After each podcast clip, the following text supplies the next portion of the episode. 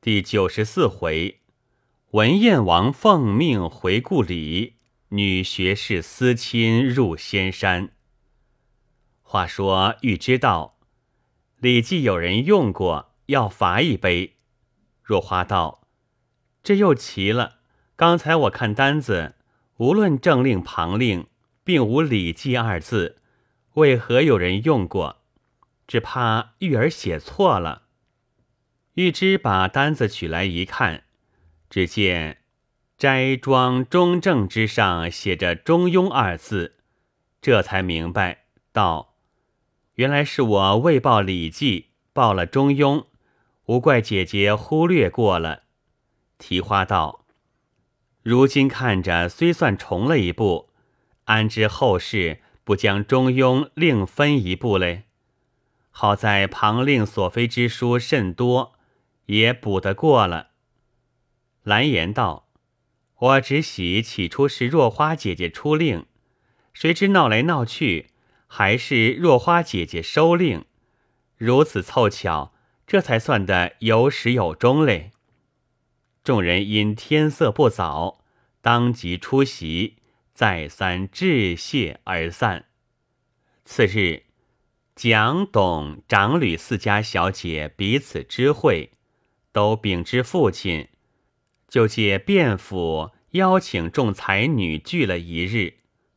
归尘、若花同史幽探诸人也借凝翠馆还席。接着大家又替若花、兰音、红红、婷婷分着饯行，一连聚了几天。那《长安送别图》诗词竟有数千首，恰恰抄成四本。极尽一时之盛，当时四处轰传，连太后、公主也都赋诗班次。这日亲献已到，若花同兰音、红红、婷婷前去叩别老师，方才回谕礼部早有官员把敕命寄来，并催急速起身，以便复旨。四人忙被香案接了谕旨，上朝叩谢。世侄国舅也因接了敕命上朝谢恩，一同回到弘文馆。那九十六位才女也都会齐等候送行。众人因国舅虽系男装，并非男子，都来相见。归尘预备酒饭，大家都是恋恋不舍。略略坐了一坐，当即出席。国舅家人已将三辆飞车陆续搭放院中，都向西方暗次摆了。众人看时，那车只有半人之高，长不满四尺，宽约二尺有余，系用柳木如窗棂式做成，极其轻巧。周围俱用胶销帷幔，车内四面安着指南针，车后拖一小木，如船舵一般。车下尽是铜轮，大小不等，有大如面盆的，有小如酒杯的，横竖排列约有数百之多。虽都如同纸帛，却极坚刚。当时议定。国舅若花坐前车，红红婷婷坐中车，兰音与仆人坐后车。国舅把钥匙付给仆人，又取三把钥匙递给红红道：“这是起时，这是行时，这是落时，上面都有名目，用时不可错误。如要车头向左，将舵朝右推去。”向右朝左推去，紧随我车，自无喘错。车之正面有一交销小帆，如遇顺风，将小帆扯起，尤其迅速，并引红红、婷婷，将车内如何运动钥匙之处交代明白。道声慢在，轻轻上了前面飞车。仆人上了后车，国舅道：“就请贤生同三位学士及早登车，以便攒路。若华、兰因、红红、婷婷望着众才女，不觉一阵心酸，那眼泪哪里忍得住，如雨点一般直朝下滚，个个哽咽不止。众人无不滴泪。婷婷向归尘泣道：“前寄家书，不知何时方到。贤妹回到岭南。”千万叮嘱我母不可交心。似到彼国，自必即托若花妹妹遣人伴我前来迎接。设或此去不能安身，亦必星夜仍回岭南。我无着己之亲，只得寡母一人。今乎远隔外洋，不能侍奉，唯望妹妹抚念当日结拜之情。替我早晚照应，善为排解，使无以驴之望，勇敢不忘。妹妹，你今受我一拜，不觉放声大哭，跪了下去，只管磕头道：“妹妹，你同我不啻嫡亲手足，这个千斤担子要放在你身上了。”霎时哭倒在地。归尘正因姊妹离别伤感，是听婷婷嘱托堂上干之，猛然想起父亲流落天涯之苦，跪在地下也是大放悲声，同婷婷抱头痛哭。众人看着无不心酸。国舅在车内催了数遍。宛如小春一面哭着，把婷婷归尘搀起。婷婷哭得如醉如痴，晕过几次。礼部官员又差人前来相催，婷婷哪里舍得上车，只管望着归尘痛哭。多九公唯恐误了亲线，暗暗吩咐众丫鬟，硬把婷婷搀着。同红红上了当中飞车，若花兰因也只得含悲上车。国舅同红红仆人都将钥匙上了，运动机关。只见那些铜轮，横的竖的，莫不一起乱动，有如磨盘的，有如辘轳的，好像风车一般，个个旋转起来。转眼间，离地数尺，直朝上升，约有十余丈高，直向西方去了。大家望眼连天，凄然各散。隔了几日，弘文馆众才女纷纷请假回籍，归尘仍同林婉如、秦小春、田凤轩、骆红渠、连锦峰、宋良珍。严子潇姊妹八人同回岭南，于丽荣、司徒五儿同林书香、杨墨香、崔小英也回淮南，尹红瑜、魏子英、薛恒香、姚芷新各自回家，其余众才女也就四散。殷若花乘了飞车，自从长安起身。沿途因遇逆风，走了十余日才到本国。哪知女儿国王因次子之变受了惊恐，又因思想若花，竟至一病不起。及至若花赶到，夜已去世。诸臣扶立若花做了国王，将兰因、红红、婷婷。都封为护卫大臣，即差使臣到天朝进表谢恩。婷婷因思亲心切，随即请了飞车，带了熟悉路径之人，到了岭南，接了姿势回女儿国去了。及至归尘到家，婷婷早已起身。林氏见众人回来。欢喜非常。归尘把复事光景及若花各事，都向母亲叔婶略略告诉一遍。林氏命人大排筵宴，并命外面也摆筵席。原来小风连亮近日都把书籍丢了，求唐敏请了两位教师，日日跟着习武。当时唐敏请多九公。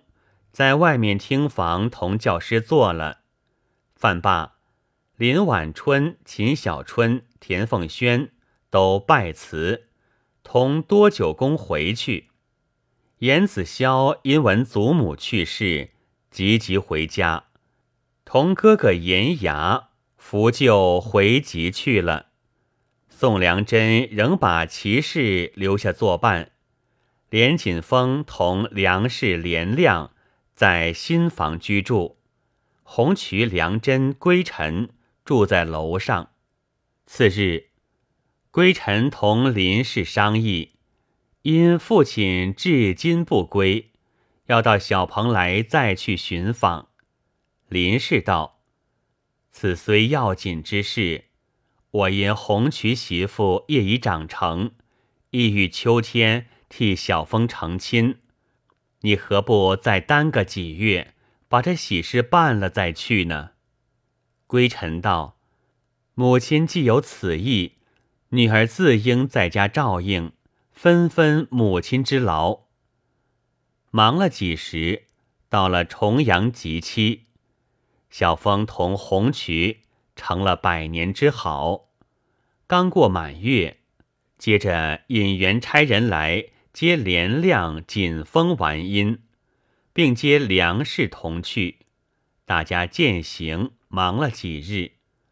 梁氏带着儿女去了，归尘心内虽急如星火，偏偏宛如同田凤轩的哥哥田廷结了婚姻，因田岩父亲相任山南总兵，现在告老。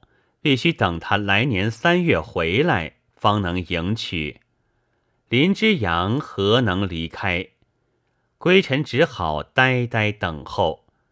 转眼到了新春，那时虽有许多媒人来替归尘做法，林氏同女儿商议，归尘是要等父亲回来，随父亲做主。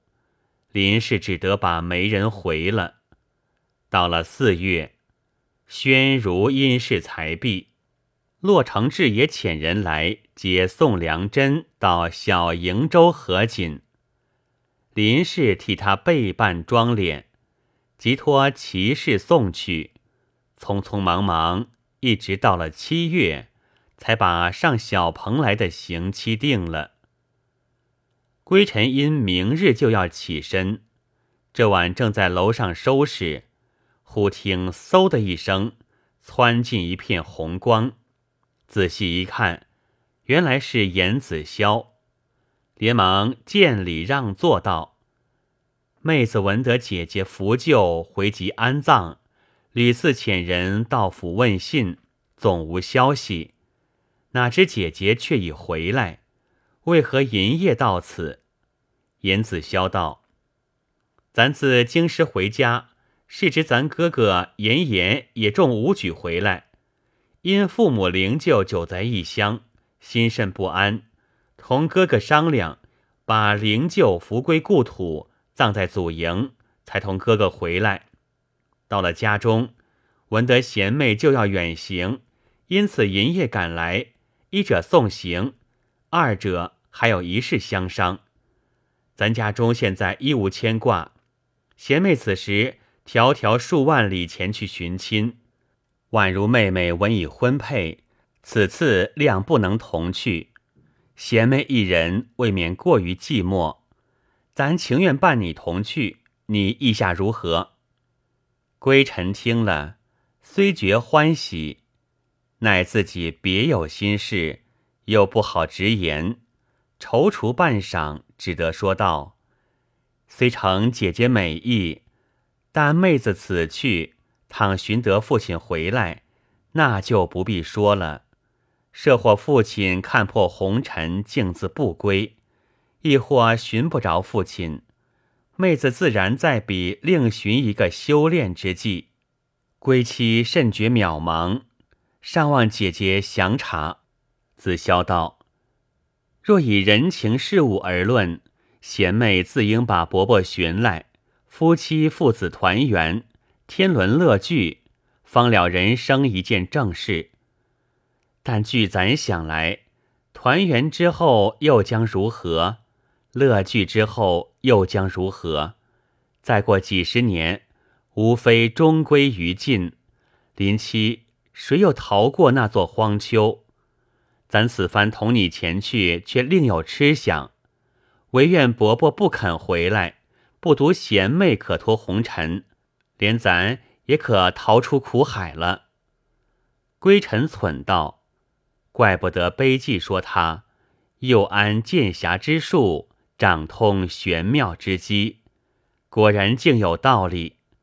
连忙说道：“姐姐既如此立意，与妹子心事相合，就请明日过来，以便同行。”子潇点点头，将身一纵去了。次日把行李搬来。林氏正愁女儿无伴，今见严子潇同去，甚是欢喜。当时归尘拜辞祖先，并向母亲叔婶洒泪拜别。因对小风道：“你年纪今已不小，一切也不消再主。总之，在家需要孝亲，为官必须忠君。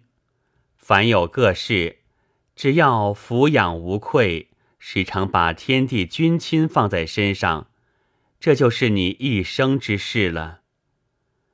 又向红渠拜了下去，红渠急忙跪下道：“姐姐为何行此大礼？”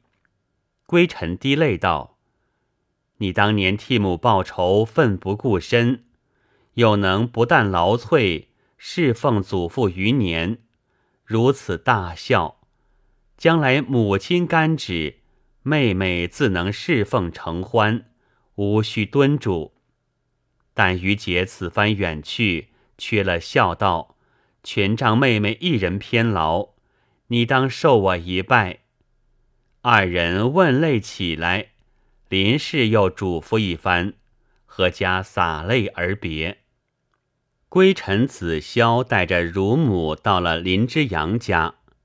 宛如同田凤轩都从婆家过来送行。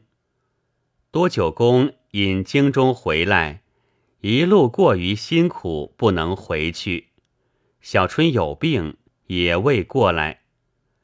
林之阳又带了几样货物，托丈母姜氏在家照应，带着儿子吕氏归尘子潇，辞别众人，上了海船。